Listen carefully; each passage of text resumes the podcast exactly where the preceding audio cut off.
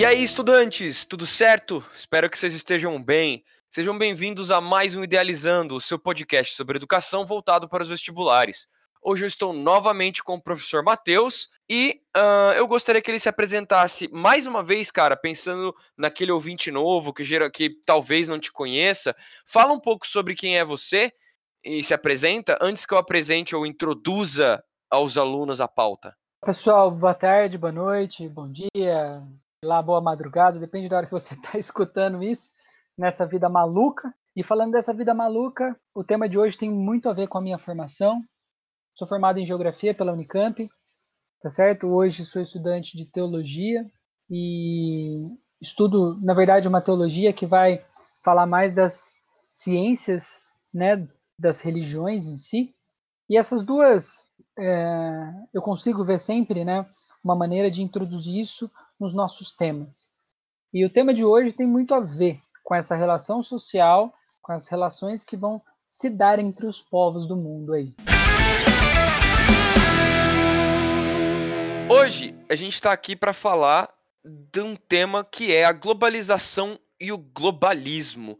Né, algo que está aí em voga nos debates sobre geopolítica e sobre a questão da ideologia. E eu acho muito importante que você estudante, ou o estudante ou a estudante, tenha em mente o que esses conceitos são, né? Um deles não é um conceito, é a negação de um conceito, mas eu vou deixar para pistolar e, e, e, ser um pouco mais é, firme na minha fala um pouco mais adiante, para primeiro passar a palavra para o Mateuzinho para a gente definir o que é o primeiro dos termos da, que dá nome ao, ao título desse episódio, né? Então, Mate, define para a gente um pouquinho e contextualiza também, se possível, na mesma fala, é, a origem, eu, eu, contextualizo a origem, né? É bom. A globalização, o que, que ela é? O que é globalização? Isso aí, na verdade, se a gente fosse pensar em um, em apenas um podcast, é praticamente, praticamente impossível, né? Mas é, eu gosto de resumir de uma maneira muito, muito prática, tá certo? Que é a gente pensar num mundo é, como uma aldeia global, tá joia? É a gente pensar uhum. num mundo, um, e daqui a pouco a gente, que a gente possa conversar sobre algumas críticas e algumas situações é, geradas por essa, por essa globalização, é um processo onde muitas vezes a gente vai perceber culturas é, se tornando de países de bem diferentes, se tornando a mesma, né, línguas é, universais, a gente vai perceber músicas né, de uma maneira que o mesmo estilo tocadas no Extremo Oriente, na Europa, nos Estados Unidos, na América Latina. Michael Jackson com We Are the é, World. Então, sim, a gente tem essa questão, uma grande homogeneização da cultura, práticas econômicas mais, mais semelhantes, de uma maneira que esse conceito ele passa a ser muito forte, muito forte e teorizado, né?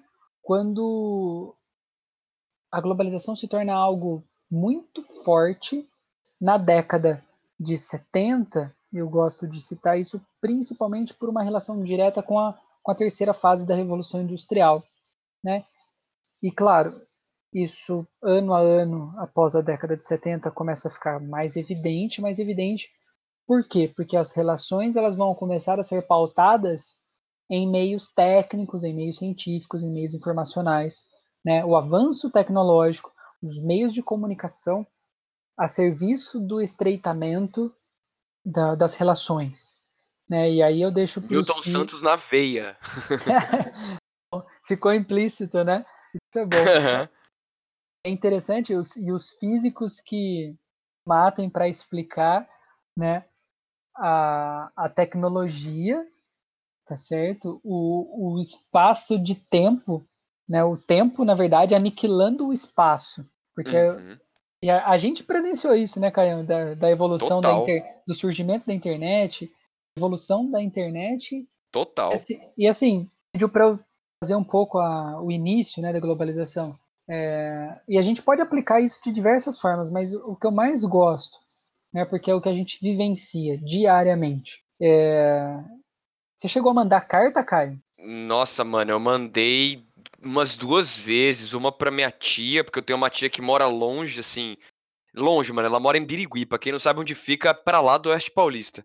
Mandei uma carta pra ela, porque ela me mandou uma carta falando de um negócio, que eu não lembro agora qual é, porque eu, eu era muito criança, e meu avô me mandou uma carta com 50 reais que não chegaram. Ele me mandou uma carta com, com 50 reais que quando eu abri a carta, ah, netinho, tome aqui esses 50 reais, não estavam lá.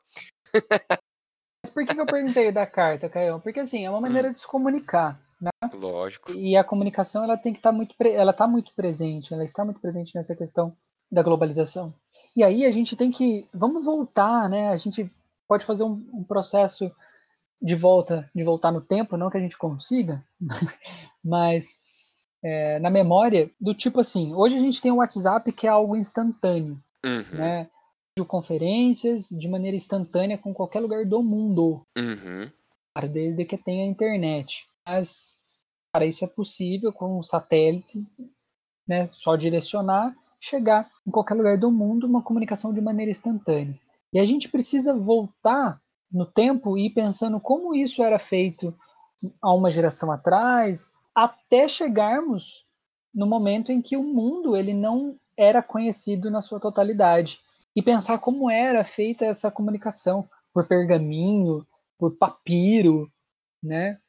E mesmo assim, às Uhum. vezes nessa época, a gente vai ter um mundo contado, óbvio, por boa parte dos nossos livros didáticos, e aí eu deixo para você depois num podcast seu, se você quiser conversar, bater um papo sobre quem conta a história, né? Opa, tô dentraço. O, o mundo girava em torno do mar Mediterrâneo. Sim. Então, então o, o mundo era o mar Mediterrâneo. As relações aconteciam ali de forma gigantesca. E aí nas grandes navegação, nas grandes navegações, desculpa, a gente tem a saída de, né, ali um pioneirismo português, espanhol e acabaram é, conhecendo, redescobrindo as áreas antigas, né, que já antigas no sentido assim, já o mundo já existia, né? Uhum. Mas acabaram encontrando territórios, territórios da América do Norte, da América Central, da América do Sul. Interligando, né? Aí está o início, então, do conceito de globalização, que é o que você acabou de falar. Uhum. Começaram a interligar essas áreas. Então, a globalização ela vai evoluindo à medida do, com que as relações entre os países, entre o mundo, né, não mais aquele mundo do Mediterrâneo, mas o mundo como um todo, né? Uhum.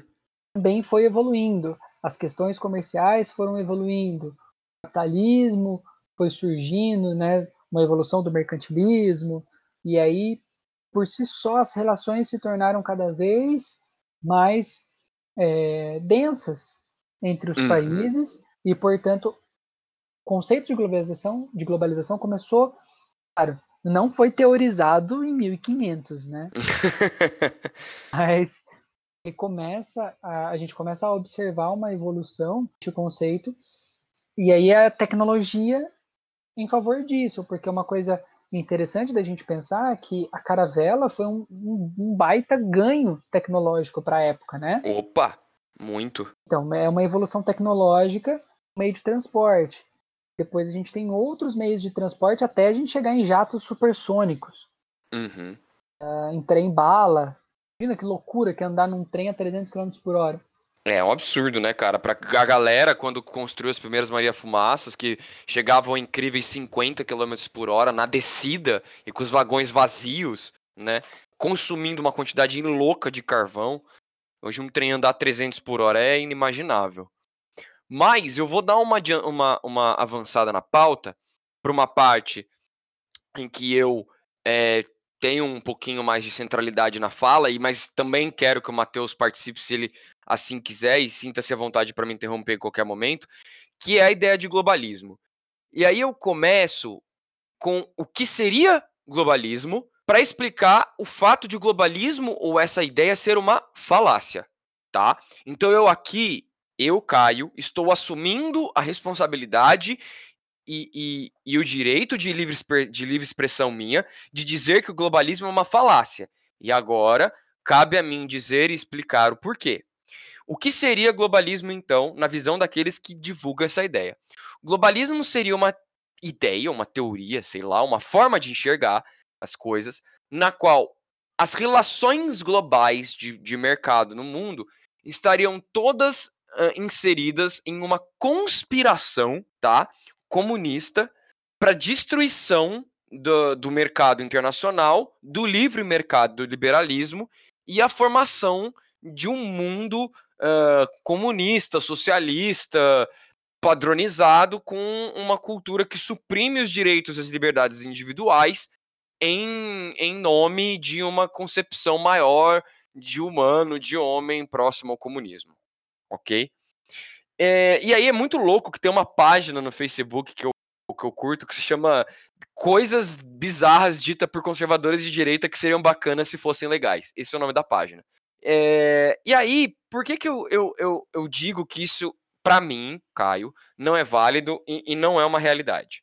Primeiro de tudo, a gente tem que partir do princípio de que o globalismo é uma ideologia, tá? E aí a gente tem que discutir e entender o que é o conceito de ideologia para ciências sociais e por que que isso é uma ideologia para a gente poder fazer a crítica dela e poder aí então entender o meu ponto de vista. A palavra ideologia, e aí é quer queira você ou não, ela é criada ou ela é estabelecida pelo Marx. Marx, o sociólogo uh, do século XIX, sociólogo, filósofo, economista, a princípio sociólogo de origem, mas que o pensamento dele influenciou uma série de áreas e de contextos de, da, da inteligência humana, tá bom? Marx define ideologia como todo o arcabouço moral de valores econômicos, porque o conceito, da, o pensamento do Marx parte de bases econômico uh, de, e de produção para analisar como isso repercute em toda a cadeia formacional da sociedade, né?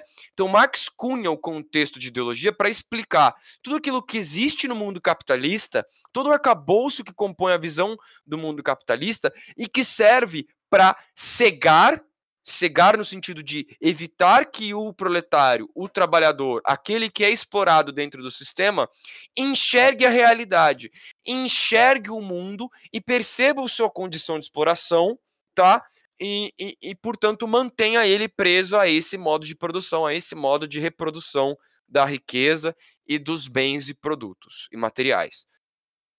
Não estou concordando com o Marx, não estou dizendo que isso está correto ou está errado, mas é assim que ele define ideologia. Então, a ideologia, para o Marx, é algo negativo. A, o, o, o, polo, a, o, o, a visão do, do, do Marx a respeito da ideologia é algo negativo. Portanto, para ele, Marx, aquilo que ele produz não é uma ideologia. O pensamento marxista e, o, e, o, e a ideia de socialismo e comunismo, para ele, não seria uma ideologia porque permite, uma vez em que a pessoa tenha contato com a sua ideia, romper a forma como enxerga o mundo e criar um mundo que para ele Marx seria perfeito. É lógico que a sociologia com o avanço, e o Marx é um autor do século XIX, percebeu que o próprio pensamento do Marx vincula uma ideologia, constrói uma visão ideológica do mundo. Então, o Marx e o marxismo hoje pode ser visto de modo a, a ser concebido como uma questão ideológica. Logo, qual é a minha crítica? E aqui eu faço um jogo para o Mateuzinho enxergar na pauta, né, para a gente se comunicar, entre a parte 2 e a parte 3 e entender o meu posicionamento diante do debate somado à minha crítica. Assim, por mais estima e respeito que eu tenha ao lado da direita política, ao lado do conhecimento uh, da direita, do liberalismo, não, me, não se trata aqui em mim, a mim de, de negar o, a validade do liberalismo, do liberalismo no debate filosófico e no debate econômico, até porque nem peito e estofo eu tenho para isso. O que eu quero dizer e colocar é que existem pessoas da direita e do liberalismo muito mais capazes do que é um Olavo de Carvalho, do que, do que é um Ernesto Araújo, queridos, né? O Olavo de Carvalho, alguém aleatório, velhinho, que mora lá nos Estados Unidos e que só fala bobagem, e o Ernesto Araújo, nosso não tão querido por mim, ministro de Relações Exteriores, exteriores chefe do, do, do, do gabinete que preside o Itamaraty hoje, né? Então, para mim, o que acontece? Qual é o meu posicionamento diante do debate? Qual é a crítica que eu faço a essa questão da globa, do globalismo em relação à globalização? Ora, a globalização e como o próprio é, Milton Santos, que o Mateuzinho traz como aporte teórico, quando ele fala em uma revolução técnico-científica informacional, criticava a globalização porque ela permite o fortalecimento dos países capitalistas. Ela permite o fortalecimento dos países que têm indústria. Porque, Mateuzinho pode me corrigir se eu estou errado, a globalização favoreceu a cultura, como ele mesmo falou, de qual país, Mate? É, na verdade, sim, é, quando a gente começa o crescimento né, de, uma, de uma cultura, diante de todo o cenário atual, a gente precisa retomar uh, da onde esse cenário ele se forma. Eu acho que uhum. isso, isso é uma questão muito importante. Por mais que a gente comentou que a globalização surge lá na, na década, no, no século XVI, a gente está falando de uma transformação aí de vários e vários anos. Né? Uhum. Né? Mais, mais de 500 anos de transformações históricas, revoluções em aspectos políticos, em aspectos sociais, em aspectos econômicos, que transformaram toda a nossa sociedade. E aí. Pedimos desculpa, cara ouvinte. Infelizmente, nesse momento do áudio, acabou picotando a fala do Matheus e eu só fui perceber isso no momento da edição. Mas eu acho que não foi prejudicial pro conteúdo da fala dele nem pro entendimento do podcast de modo geral. A gente vai ficar atento para que isso não volte a se repetir. Abraços. Por favor, aguarde. Estamos direcionando a sua ligação. Você já será mundiais atendido. do poder que são estabelecidas. Que nada mais é do que como, teoricamente, de uma maneira hierárquica, os, os, os países né, do nosso planeta Terra se organizam. Uhum. E aí vale a gente lembrar que até o começo da década 90 nós, nós tivemos a tal da Guerra Fria.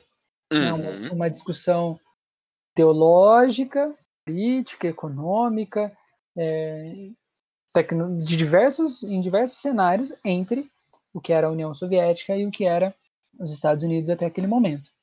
E aí nós temos a queda da, da União Soviética e, portanto, a vigência de um sistema capitalista na, na grande maioria dos países aí do, do mundo e, por consequência, uma ordem né, unimultipolar ali na década de 90, onde eu tenho um grande país, um potencial é, armamentista gigantesco e outros pontos importantes, como o Japão, Europa, é, a União Europeia, né, se reconstruindo pós-guerra.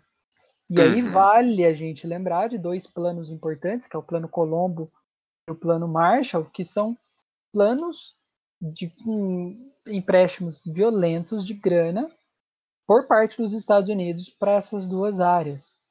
Então a gente percebe que nós temos um país que acaba tendo uma grande influência militar e um país que acaba tendo uma grande influência econômica também. Exato. Né? A nova estrutura, inclusive, de poder que começa a ser gerada. Uma estrutura de quem tem mais mercado, é, de, quem se estru de quem estrutura essas relações de uma maneira mais, mais significativa. E aí, dentro desse cenário de globalização, a gente acaba tendo esse país, né, como o país que acaba, de certa forma, é, desenvolvendo a sua cultura de uma maneira que ele vai precisar mostrar durante toda a Guerra Fria porque que ele é melhor. Né? Porque Exato. Que é, porque que é interessante. E aí eu gosto de brincar em sala de aula. Né? Vou até te jogar essa pergunta, não sei se você vai responder da maneira com que eu, com que eu queira, né? Qual que é a maior agência de publicidade, qual que é a maior agência de publicidade do mundo? Nossa, cara, nem tenho ideia de qual é a agência de publicidade do mundo, mas eu diria que é alguma norte-americana. Então, mas aí eu quero que você pense em algo um pouco mais específico, cara. Uh, sei lá, Disney? Hollywood. É, isso, Hollywood, é. A indústria do cinema, né? A indústria do cinema, porque os caras vão fazer vários filmes. É uma indústria que movimenta bilhões e bilhões aí de dólares. É, e se a gente olhar, né, o modo de vida que os filmes passam, né? Quem é o país que sempre salva o mundo? Aonde vão atacar primeiro? Quem são os terroristas, né? Mais do que isso, cara, até os alienígenas falam inglês. Os alienígenas falam inglês. O que a gente falou de uma cultura, né? A gente tem na conferência de Bretton Woods, o dólar passa a ser o lastro mundial, a moeda lastro mundial. Então, é inevitável, e a gente é uma questão histórica dizer sim que a cultura que acaba passando para o mundo é uma cultura norte-americana. Mas, como eu comentei com vocês, e aí eu deixo um parêntese aqui rapidinho, é, uhum. você sabe, a gente sabe, né? As pessoas sabem algumas palavras em francês, algumas questões da Alemanha, algumas questões do Japão e outros países que também são países da ordem unimultipolar, né, que são países desenvolvidos, são países com uma relevância internacional grande, que a gente tem o conhecimento dessas culturas também, mas elas são mais pontuais, né? A maneira de se vestir, a maneira de se comportar, a velocidade com que o mundo se encontra, querendo ou não, é sim um avanço significativo, né, da cultura norte-americana na vida das pessoas. Exato. E aí, na real, até para encerrar o que, eu, o que eu, a minha posição diante do debate, é que é isso. É importante que a gente saiba o que é a globalização e entender a dinâmica. Por isso que a fala do Matheus é importante. A fala do Matheus é importante porque ela demonstra que, ora, numa lógica de expansão global do mercado, em diferentes momentos históricos, teremos diferentes nações com a primazia do poder. Já foi a, a Inglaterra, já foram Portugal e Espanha, porque não no momento das grandes navegações, já foi uh, os Estados Unidos e ainda é em grande medida os Estados Unidos. A União Soviética, porque não, também teve seu momento de, de, de, de vigor forte, de expansão do, da sua área de influência, principalmente para a área oriental do mundo, mas foi em grande medida, principalmente com o fim da Guerra Fria, como o Matheusinho colocou, a consagração do capitalismo que nós assistimos e o processo de globalização como grande. Uh, é, eu ia usar um termo bonitinho, que é fiduciário, mas acho que ninguém vai entender. Então, o grande alimentador desse processo, né? Então, para mim, o debate ele acaba sendo pouco válido. Eu não acho que, que, que opor a globalização ao globalismo é algo interessante, porque eu não considero a visão globalista e essa teoria globalista vinculada por uma parte, com perdão da palavra, sem o menor cacife é, teórico, seja ele filosófico, seja ele econômico, seja ele qual for, de uma massa extremamente fraquíssima de pseudo-intelectuais que cria essa ideia de globalismo e que tenta divulgar para criar um debate. Me parece mais útil nós questionarmos o andamento da globalização e a crise que ela passa hoje e como isso afeta a capacidade de relações multilaterais, de cooperação, principalmente no cenário de coronavírus como o que a gente vive hoje. E aqui eu estou reproduzindo a fala do professor Tanguy Bagdadi dentro de vários podcasts que ele participa, né, professor de Relações Internacionais do Rio de Janeiro e torcedor do Vasco da Gama, importante que se diga, né? O multilateralismo está em crise porque a globalização está em crise desde a crise, desde o, cenário posto para nós em 2008. Penso também, Caio, que é, a discussão quanto à globalização em si, eu acho que a gente pode, inclusive, e deve ser é, muito mais, é, devemos ser mais profundos, né, no sentido, né, questionar muito, muito, muito, e é uma coisa que eu gosto, né, isso é muito particular meu, Assim como você fez, deu ênfase que o posicionamento era seu, isso é um posicionamento meu. É, eu sou uma pessoa muito eclética. Né? Eu gosto de, de escutar diferentes tipos de música. Gosto de conhecer músicas diferentes. Não necessariamente eu, vou, eu vá gostar, mas o fato de eu conhecer uma música diferente, isso me desperta um desejo inicial ali, né? Uma, uma sensação boa.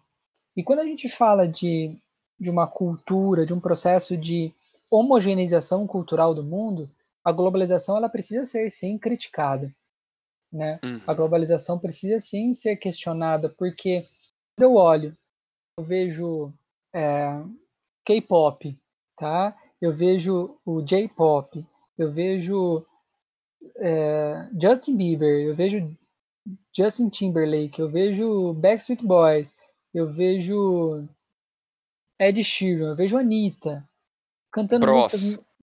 Bros. Não sei se a galera que tá ouvindo vai saber o que é, mas pesquise aí. Joga aí no Google. É, Shakira. A gente percebe que são pessoas, que são bandas, que são cantores de diferentes nacionalidades e que possuem é, na, sua, na sua música algo muito similar, né? uma batida muito similar. Né? Talvez, acho que agora eu vou, vou apanhar de uma galera. Ah, você está comparando isso com aquilo, mas se você olhar, é música pop. Manchete! Mateuzinho diz que Shakira é igual a BTS. Enfim, mas de certa forma é música pop. É um tem algo muito parecido. Uhum. Não é igual, vou mudar o igual, é muito parecido. Aí você perde a cultura do país. Você Hum. perde a- a- algumas essências. E aí eu acho que é onde a, a globalização precisa sim ser muito, muito, muito, muito, muito discutida nesse aspecto. Não simplesmente dizer se ela é boa ou ruim, mas o que ela traz de benefícios e o que ela traz de malefícios aí para nossa sociedade, né? Perfeito. Não, curti muito o debate, achei muito legal, mas pelo adiantado da hora, a gente tem que dar tchau. Então, nossa, me imitei o solzinho do, do, do, do Teletubbies. Bom, vamos dar um tchau aí então no 3, beleza? Show? Beleza, então, um, dois, três e tchau! Falou! Acho que cortou, tchau!